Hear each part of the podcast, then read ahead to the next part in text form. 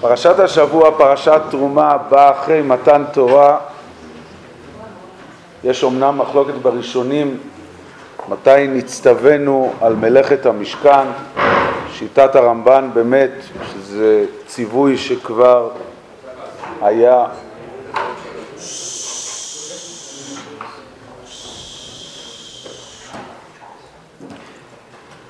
ציווי שהיה במתן תורה, לעומתו רש"י וסיעתו הם לומדים שהציווי הזה של מלאכת המשכן זה היה ציווי שניתן רק אחרי, למחרת יום כיפור, כשמשה רבינו ירד מההר עם הלוחות השניות.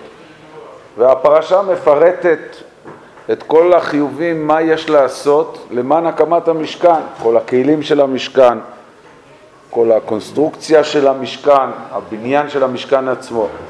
בין הדברים ש...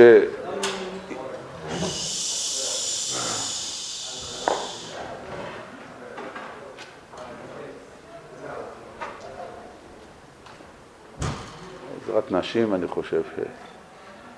בין הדברים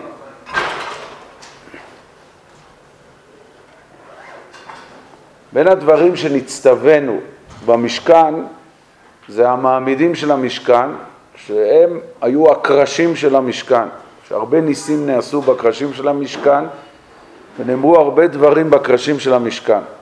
הצורה איך שהתורה מצווה את ציווי בניית הקרשים למשכן, ועשית את הקרשים למשכן, עצי שיטים עומדים.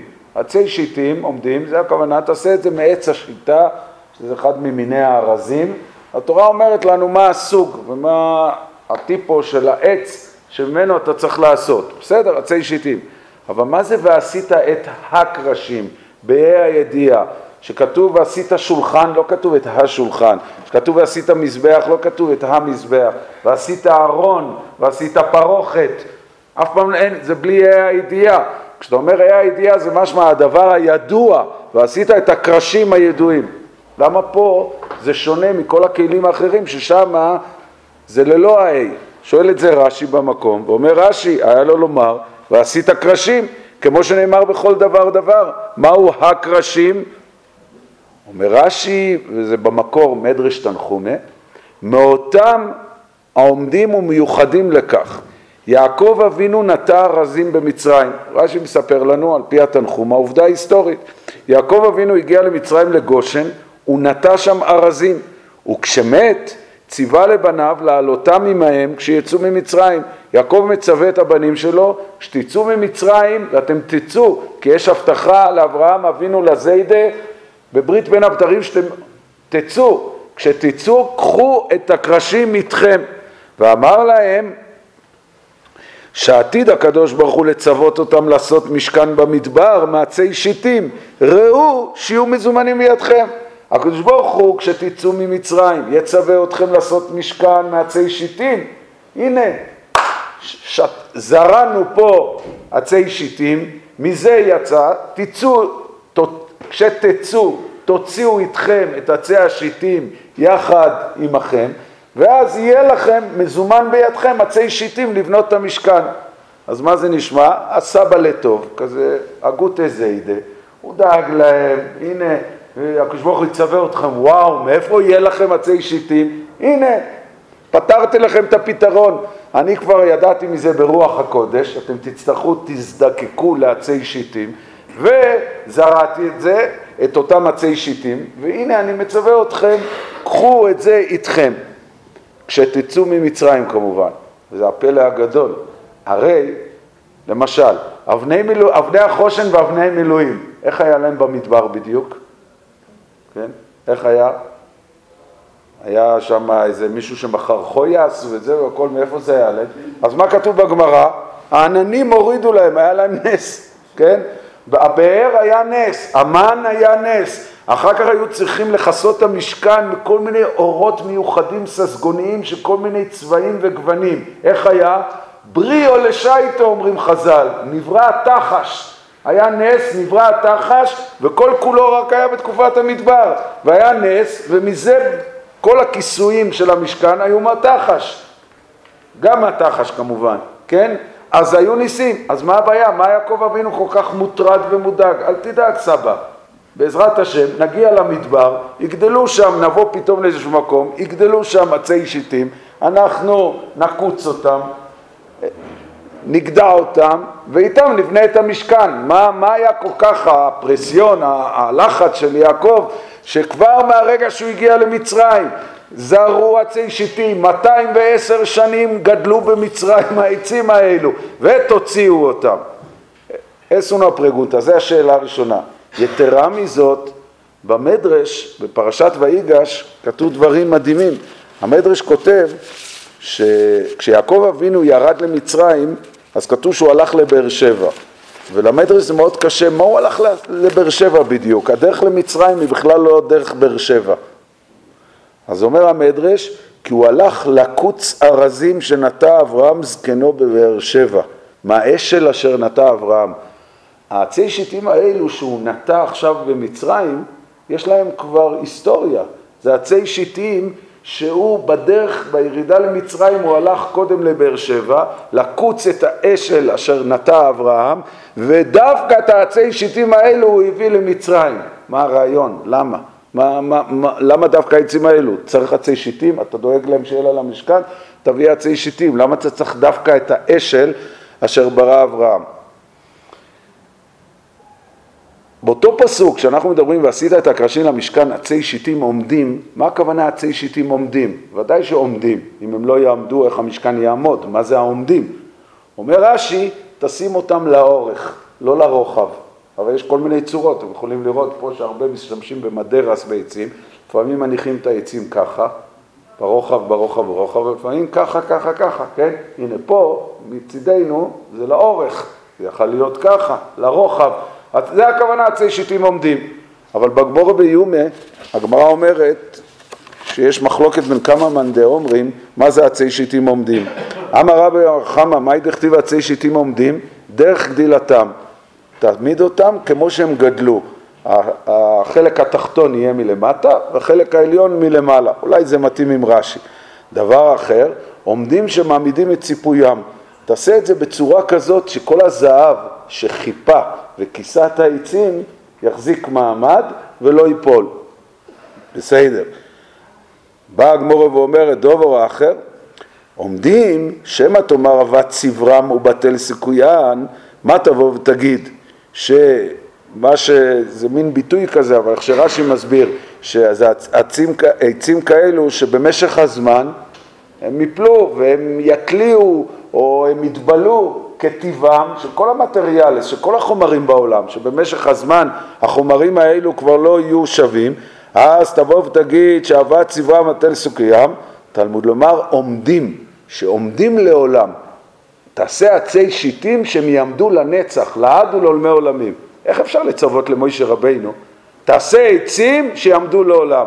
מאיפה יש לו את הכוחות, מאיפה יש לו את היכולות, מאיפה יש לו את האפשרויות לעשות עצים שיעמדו לעולם. אני אעשה עצים, אם יעמדו לעולם או לא, זה תלוי בך ריבונו של עולם. מה זה הציווי הזה? כל הדברים האלו מוכיחים לדבר אחד. יש גמרא ששני המוראים התווכחו בלימוד, והוויכוח ביניהם התלהט ונהיה חם, אתבהב בסופה, והגמרא מספרת, זו גמרא בבוא מציע פ"ה עמוד ב', כי אבו מינצו, רבו, רב חנינא ורב חייא, אמר לרב חנינא לרב חייא, בעדא דדיקא מינצית, איתי אתה רב? חס ושלום ישתכח מהתורה מישראל מהדרנה לפלפולי. אני, גם אם תשתכח כל התורה, בכוח הפלפול שלי אני יכול להחזיר את כל התוירה. אומר לו רב חייא, אה, אתה, אם תשתכח כל התורה, אתה יכול להחזיר את התוירה? אומר לרב חייא לרב חנינא, בעדא דדיקא מינצית, איתי אתה רב? דאבדי לתורה דלא תשתכח מישראל. אתה, אם היא תשתכח, יכול להחזיר. אני זה שעושה שהתורה תישאר בכלל ישראל. מה הוא עושה? מה יבידנה? אזילנה ושדינה קיטנה, אני לוקח זירי כותנה ואני נות, אה, שותל אותם, וגדילנה נסבה, ומזה אחר כך, כשזה גדל, אני הורג מזה רשתות, וצידנה תבי, ומזה אני צד צבעים, ואחר כך כשהצבעים גדלים הוא מכיל נא בשרי וליתמי, אני שוחט אותם, את הבשר מכיל ליתומים, ואריכנה מגילתא, ומהאורות שלהם אני עושה מגילות, וכתבנה חמישה חומשי, וסליק, ואני כותב עליהם חמישה חומשי תורה, וסליקנה למטה, אני הולך לעיר, ומקרינה חמישה ינוקי בחמישה חומשי, ואני לוקח חמישה תינוקות ומלמד אותם עם אותם חומשים שאני כתבתי על אותם אורות את חמישה חומשי תורה, ומתנית שיטה ינוקי שיטה סדרי, ואני מלמד שישה ילדים, זה מעניין, חמש כנגד חמש, שש כנגד שש, שש סדרים של משניות, ואמרנה לו, ואני אומר להם, עד דהדרנה ועתינה, עד שאני אבוא ויחזיר, עקרו הדדי ואתנו הדדי, תלמדו אחד את השני, והבדילה לתורה דלא תשתכח בישראל. אומרת הגמרא, היינו הדאמר רבי, כמה גדולים מסי חייא. חייא, הוא השאיר תורה בישראל. אומר המהרשו במקום, מקובל את זה גם בשם הגויין, בשביל מה הוא עשה את כל הסיפור הזה? חייא היה המויר הקדוש, במקום לשבת בה בסמדרש, הולך יוצא החוצה לקמפו לשדה, מתחיל לזרוע, להתעסק עם כותנות, אחר כך הוא נהיה הורג והורג כל מיני רשתות, אחר כך הוא רודף אחרי צבעים אה, ולתפוס אותם, לשחוט אותם. בשביל מה כל הדברים האלו? תיקח חומשים בסמדרש, אם אתה רוצה ללמד ילדים, מה הרעיון של כל הדבר הזה? אומר המהרשו יסוד גדול. אומר המהרשו, רב חיל לא רצה אפילו לקנות רשתות. הוא לא רצה לקנות צבעים, למה? כי המוכר שמוכר לו, מה האינטרס שלו למכור צבעים? כדי להרוויח כסף. אז זאת אומרת שבעצם היסודות של התורה שהוא הולך ללמד הם לא כל כולם במחשבות קדושות וטהרות אך ורק לשמו יתברך. יש פה עוד אינטרסים, יש עוד מה שנקרא בלשון של חז"ל פניות לכל מיני סיבות ואינטרסים אחרים. הוא רצה שמרגע הראשון של הדבר מהרגע שהדבר מתחיל להתבסס מהיסודות, מהשורשים, זה יהיה טהור וקדוש ללא שום פניות. אז הוא אומר, אני זורע את זה למה? למען תוירה. אני אחר כך קוצר למען תוירה. אני אחר כך הולך ועושה מזה רשתות למען תורה. אני את הצבעים הולך ועושה אותה כל כולו למען קודש, למען שהבשר יהיה לעניים והמגילות יהיה למען תורה. ברגע שהתורה היא בטהרתה ובקדושתה, ללא שום פניות, מהרגע הראשון, אז התורה כזאת מתקיימת לנצח ולא משתכחת תורה בישראל. זאת אומרת, וזה כתוב הרבה בספרים, זה כלל בכל בנייה רוחנית, בין בנייה אישית, בין בנייה ציבורית, כל בנייה רוחנית שאנחנו בונים, כמה שהיסודות של אותו בניין או אותה בנייה יהיו בטהרה וקדושה, ללא שום פנייה, ככה הדבר יתקיים. תראו דבר מעניין, המשכן. המשכן הרי לא נחרב. מישהו שמע פעם שהיה חורבן המשכן, חורבן אוהל מועד? לא. נחרבו בית מקדש ראשון, בית מקדש השני. עומד על זה על ספורנו בתחילת פרשת פקודי, אומר הספורנו ודאי. המשכן נבנה על ידי מי? על בצלאל בן אורי וחור ואוליאב בן אחי סמך וכל איש אשר כל החכמי לב, אנשים קדושים וטהורים. המשכן כזה לא שייך שהוא ייחרב. אומרת הגמרא ביומא דף ט עמוד א', המשכן, ברגע שבנו את בית המקדש, אוהל מועד נגנז מתחת למחילות ההיכל. יכול להיות שאם אנחנו חפור שם באזור הכותל, אנחנו נמצא את זה, אבל שם הוא נגנז, שם הוא נמצא. אומר הספורנו, אבל בית מקדש אפילו הראשון, כבר בית מקדש הראשון, שלוימי המלך שלח למי מי יהיו הפועלים, מי יהיו העובדים, מי יעשו את הקונסטרוקציה, את הכל, כל הפועלים של חירם מלך צור. לא, זה כבר התערבו פה יד אדם, זה כבר, זה לא רק עם המחשבות הטהורות והקדושות, שמה כבר אין כל כך סיכוי למקום שהוא יעמוד לנצח. לכן יעקב אבינו הלך ואמר, אני רוצה שהמשכן יהיה קיים. אני רוצה שהעצים שמעמידים את המשכן יהיו עצים שהתחילו הכל בקדוש ותאר, אז לאיפה הוא הלך? הוא הלך להביא את העצים והייתה אש של אברהם, את אותו עת שאיתו אברהם קרא בשם השם לכל באי עולם, עם אותו עת שאברהם הפיץ את מידת החסד בעולם, עם אותו עץ, אותו אני לוקח למצרים, זה לא שאני סבא לטוב ודואג לכם שיהיה לכם עצים במדבר, ודאי שהקדוש ברוך הוא יכול לעשות ניסים, אבל אם אתם תביאו עצים כאלו עם היסודות של אהב השם, עירס השם, האמונה בהשם, החסד הגדול בעולם, שנטע כבר הסבא הגדול אברהם, עם זה תבנו את המשכן. ולכן הקדוש ברוך הוא יכול לצוות את משה, עצי שיטים עומדים עומדים לעולם, כי אני רוצה דווקא את העצי שיטים האלו שתבנה. כי אם תבנה את העצי שיטים האלו, הם אכן יעמדו לעולם, כי ברגע שביסודות זה היה קדוש טהור ללא שום פניות, אז באמת זה יעמוד לעולם. מפורסם בשם הגואל, זה מובא בכמה וכמה נוסחאות, אבל שהגואל מבין היה אומר, שאם יימצא בעולם בית הכנסת שהוא נבנה שכל הפועלים שלו וכל העובדים שלו, והבית הכנסת ייבנה אך ורק לשם שמיים, ללא שום תערובת של מחשבות זרות, לשום, ללא שום פניות, ללא שום אינטרסים, הקדושה של הבית הכנסת תהיה כל כך גדולה שלא יהיה שייך שידברו בבית הכנסת הזה דברי חולין. אנשים לא יהיו מסוגלים לדבר דברי חולין. כי המקום הזה יהיה כל כך מרומם, כי כמו שאמרנו, הכל תלוי ביסודות.